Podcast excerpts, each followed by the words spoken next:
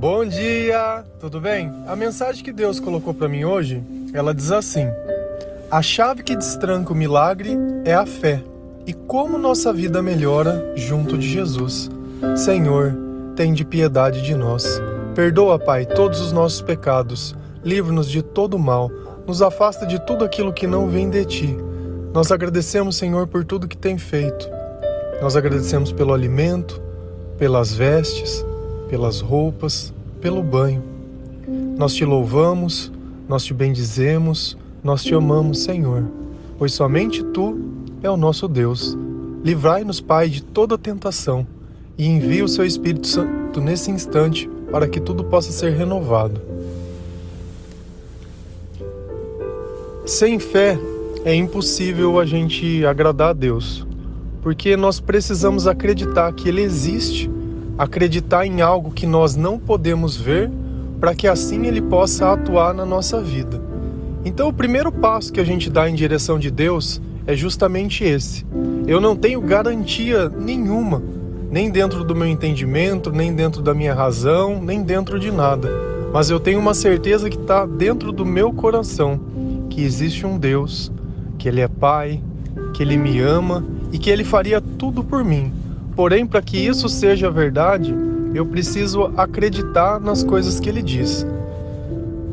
Para nós, enquanto natural, e vamos entender sempre que eu falo natural, quando a gente simplesmente não tem intimidade com Deus, ou muitas vezes sabe o nome de Jesus, mas não participa da nossa vida.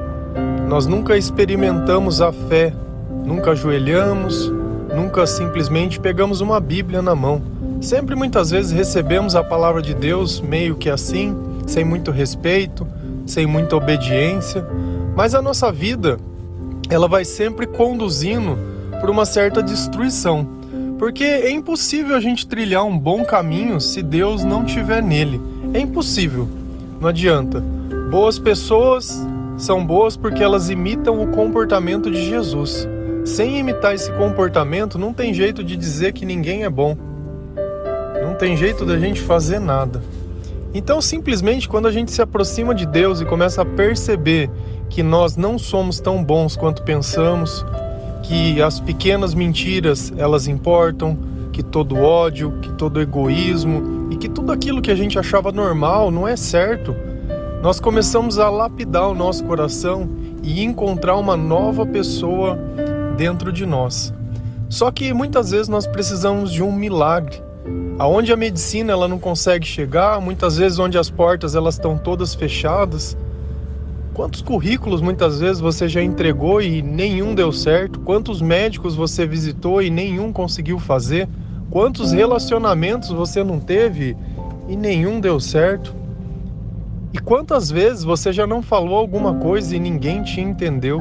Quantas vezes você não buscou? Quantas vezes você não bateu? E é sempre o mesmo não. E chega um ponto que simplesmente cansa essa porta fechada, esse descaso, esse desprezo. E aí a gente começa a observar a vida de outras pessoas e parece que para os outros tudo está tão bem, mas na nossa vida, por que, que será que isso não acontece? E aquele questionamento e aquela incerteza, aquilo entristece o nosso coração, entristece a nossa alma. Muitas vezes a gente pode até ir numa igreja, senta num banco, ouve uma música, muitas vezes chora, sente a presença de Deus, mas quando sai dessa igreja, pensa exatamente igual, não muda nada da vida, acha que pelo simples fato de frequentar, Deus deveria estar fazendo tudo por essa pessoa, mas as coisas elas não funcionam assim. A fé é justamente isso, é a certeza das coisas que eu não vejo. Só que para mim poder ter uma certeza, a primeira coisa que eu preciso parar de fazer é questionar. E como eu sei que eu tenho certeza de algo? Quando eu me sinto em paz. Se eu sei que Deus está trabalhando, eu sei que Deus ele está se movendo, que Ele está fazendo o que é necessário, que eu tenho que estar preparado para isso, porque não adianta nada Ele me dar uma bênção se eu for perder ela, não adianta nada Ele dar um milagre para mim se eu for destruir. Só que essa frase ela fala um tanto quanto de vitória, porque o milagre ele é uma vitória. Por quê? Porque eu não posso comprar um milagre.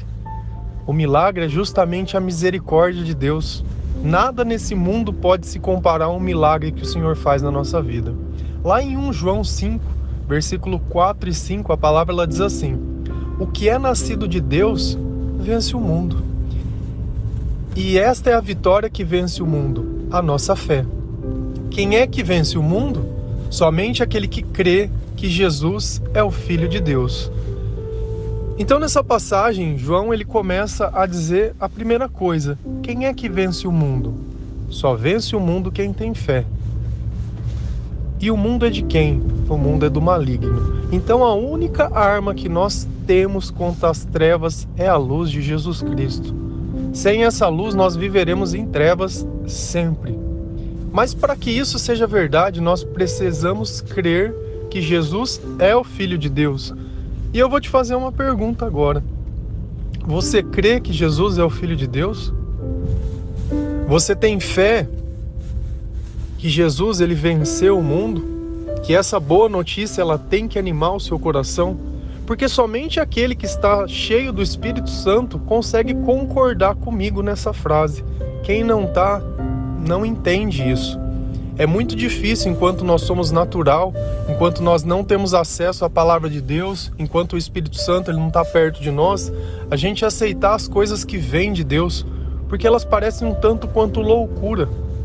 E de fato elas são, porque elas não estão é, dentro da nossa compreensão. A minha razão, ela muitas vezes ela não vai poder entender, mas Deus deixou muito bem claro na palavra que através da minha fé acreditando em Jesus, eu posso vencer o mundo. Agora vem a segunda pergunta: o que é vencer o mundo? Será que é eu ter uma casa, eu ter um carro, a maior casa, o melhor carro, o maior salário? Será que é de forma quantitativa? É eu pensando no maior? Então, todos aqueles que têm pouca renda ou pouca pouco salário ou uma casa pequena, não, esses não venceram o mundo, só venceu o mundo quem é rico. É engano pensar dessa forma. Porque Deus ele não está interessado nos bens desse mundo. Deus está interessado na fé que nós temos em Jesus, na salvação que nós encontramos em Jesus, no comportamento que nós melhoramos em Jesus. Por isso que é a verdade que quando nós temos fé e começamos a caminhar junto com Jesus, o nosso comportamento ele melhora muito e a nossa vida ela melhora muito. Por quê?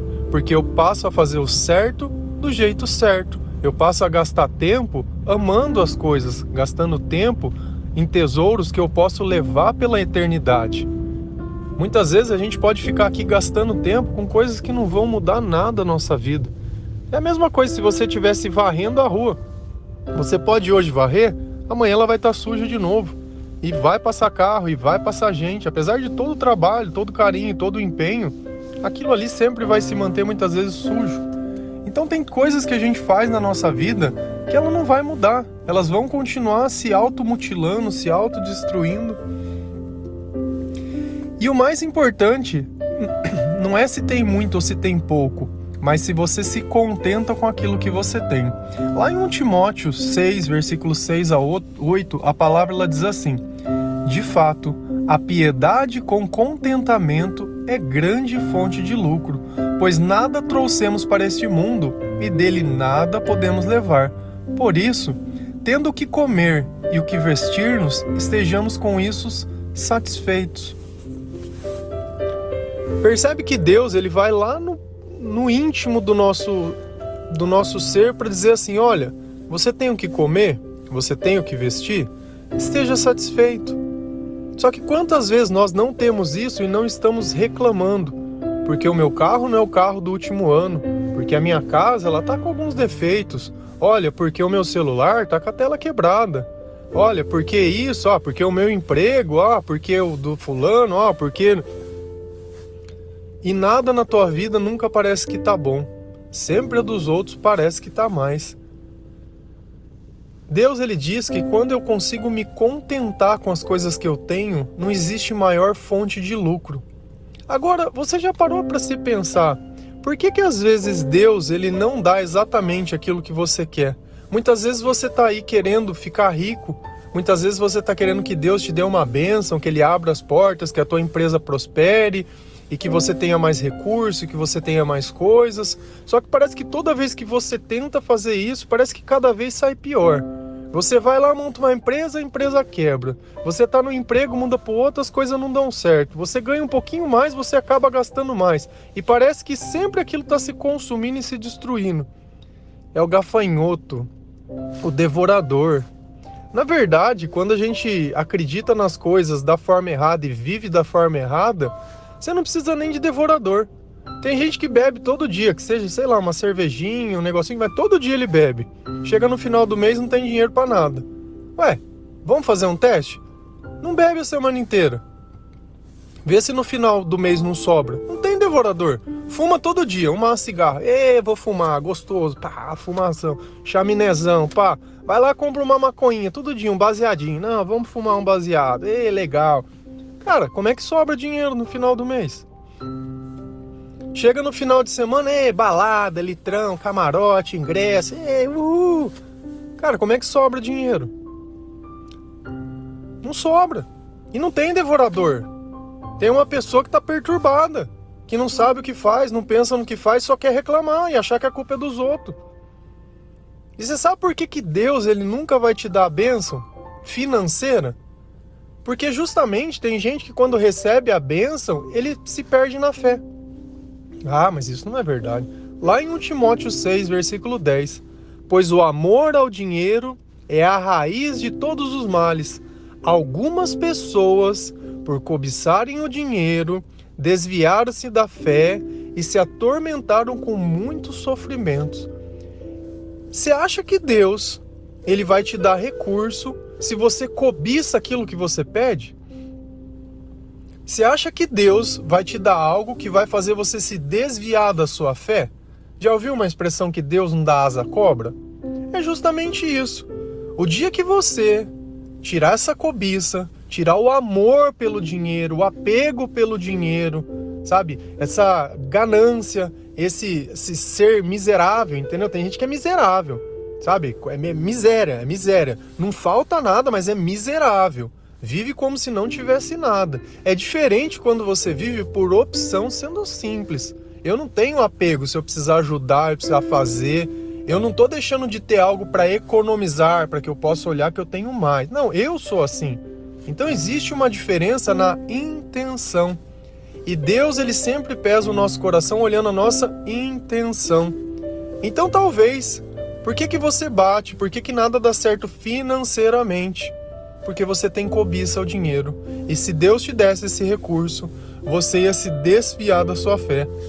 Você sem isso já se atormenta. Com isso, ia se atormentar muito mais. E é engraçado que Deus diz lá na palavra algumas pessoas. Então quer dizer que agora você começa a entender por que, que uns têm e outros não têm. Você não tem porque as suas intenções elas são más. É ter simplesmente por ter, é ter simplesmente para ser, sabe? Como se isso fosse te nivelar maior, em ser sucesso, é entrar num lugar muitas vezes de cabeça erguida, como se fosse superior às outras pessoas, porque eu estudei mais, porque eu tenho um emprego melhor. Cara, no reino de Deus, esse é o último da fila. Se você começa a ler a palavra mesmo, Deus ele não liga para nada dessas coisas, para nada. E é muito gostoso quando a gente começa a ler a Bíblia e entender que tudo aquilo que a gente aprende nesse mundo não tem valor nenhum para Deus. Todas essas invenções, esses coaching, essas viagens. Abre o YouTube lá, vê o que é sucesso. Nego numa mansão, ah, olha meu carro. Cara, isso é ser sucesso? Deita na cama e dorme? Dorme? Precisa viver de balada em balada, de festa em festa, de janta em janta, de coisa em coisa, sempre um atrás do outro, se reúne para ficar falando mal dos outros, colocando defeito na vida do outro. As nossas reuniões, elas têm que ser para falar de Deus. Elas têm que trazer um entendimento e um aprofundamento maior. Graças a Deus, isso é uma coisa que eu percebi. Que na vida de todas as pessoas que eu tenho a oportunidade de passar um pouco de Cristo, eu deixo. Seja num versículo, seja numa palavra, ainda que fosse numa reunião, seja onde for. O meu testemunho tem que ser a minha vida. A minha vida. E eu percebo que Deus ele vai abrir as portas na sua vida quando você tiver contentamento. Contentamento. É o primeiro lucro que nós vamos ter nessa vida, contentamento. Porque Deus deixa muito bem claro, dessa vida ninguém vai levar nada, nada. E eu tenho que estar satisfeito. Eu agradeço a Deus todos os dias pelo aquilo que é básico.